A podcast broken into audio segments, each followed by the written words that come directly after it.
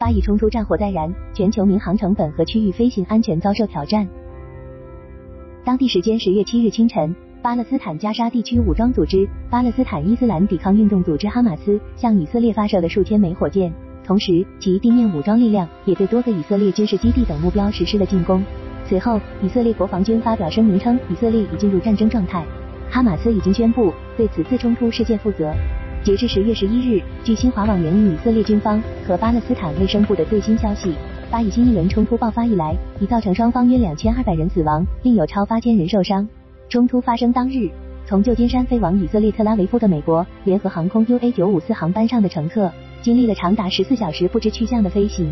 航班跟踪网站 FlightAware 的数据显示，这架波音七七七飞机于当地时间十月六日晚八时二十六分离开美国加州。开始近一万两千千米的旅程。该航班原定在十月七日晚上八时降落在特拉维夫，然而飞机在飞行途中时，哈马斯对以色列发动了袭击，于是该航班在格陵兰岛上空掉头返回旧金山，于当地时间十月七日上午十时二十三分降落。美联航表示，飞往特拉维夫的航班将继续暂停，直到条件允许恢复为止。随着冲突的升级，美联航、达美航空、美国航空及法国航空、芬兰航空等多家航空公司已经宣布暂停飞往以色列特拉维夫的航班。海南航空是中国内地唯一一家运营着以色列直航航线的航司。目前，海南航空共有北京、特拉维夫、上海、特拉维夫、深圳、特拉维夫三条直飞以色列的航线，每条航线每周有两班往返航班。海南航空官网航班动态信息显示，原定十月九日两点十分自上海浦东出发，八点四十五分抵达以色列特拉维夫本古里安机场的 HU 零七七七航班，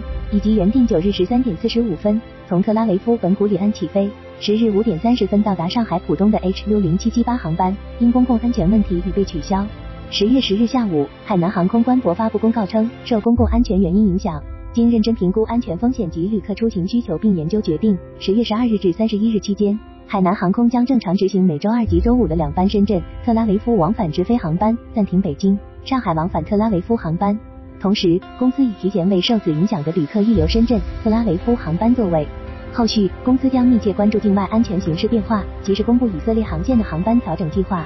此外，国泰航空也于十月八日发布声明称，因以色列的局势发展，取消十月十日由中国香港飞往与首都特拉维夫的 CX 六七五航班，以及由特拉维夫飞往香港的 CX 六七六航班。据 CNN 消息，在冲突爆发当日的晚些时候，美国联邦航空管理局 FAA 已向美国的飞行员和航空公司发出特别公告，敦促在以色列空域飞行区格外小心。公告内容还包括，由于以色列和加沙之间持续的冲突局势，建议运营商在以色列飞行区域内直飞时格外小心，机组人员应始终与空中交通管制保持联系等。该公告还提到相关地区空域关闭的可能性。美联社报道，十月九日，美航飞行员工会负责人表示，在局势安全明确之前，其成员不应飞往以色列。美航飞行员工会主席埃德希希尔在一份声明中表示，在明知情况下继续飞往战区，让我们的机组人员和乘客处于危险之中，这是不谨慎或不恰当的。我指示所有飞行员停止飞往以色列的航班运营，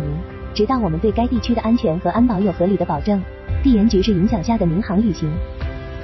在国际上多家航空公司接连宣布暂停飞往以色列特拉维夫的航班的同时，十月九日，以色列航空公司发言人表示，将运营更多航班，将预备役人员带回以色列。帮助以色列完成历史上最大规模的动员，以应对巴勒斯坦伊斯兰抵抗运动哈马斯的袭击。在突如其来的地区局势变化下，民航运营常常是反应最快，也是受影响最大的行业之一。二零零一年九月十一日，两架被劫持的客机撞上了美国世贸中心双子塔。此次袭击事件导致随后一段时间北美上空暂时关闭，并改变了全球民航安全的原则和协议。同样，俄乌冲突致使俄罗斯、乌克兰空域都遭遇了飞越限制。俄罗斯飞机被禁止在多个国家的天空飞行，而多个西方国家的航司也被禁止进入俄罗斯领空。巴以冲突引发的连锁反应，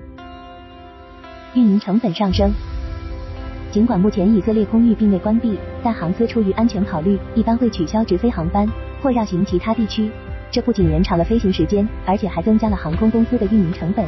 鉴于中东作为交通枢纽的关键作用，这些限制可能会成为全球空中交通网络的瓶颈。从历史角度来看，中东地缘政治紧张局势一直是油价飙升的先兆，以色列不断升级的冲突也不例外，并对航空燃油成本构成威胁。燃油价格的上涨总是会给航空公司的利润带来压力，导致机票价格上涨。航空安全与安保，面对冲突，加强安全措施是确保乘客和机组人员安全的重任。检查的增加加上强化的机场安全协议，可能最终导致等待时间延长。从而影响航空公司的准点率和运营效率。该地区风险水平的升高，可能会推高在受影响地区及周边地区运营的承运人的保险费。随之而来的运营成本激增，可能会阻止一些航空公司提供飞往以色列及附近地区的航线。以色列持续的冲突对全球航空业产生了影响，凸显了地缘政治与航空业之间错综复杂的相互作用。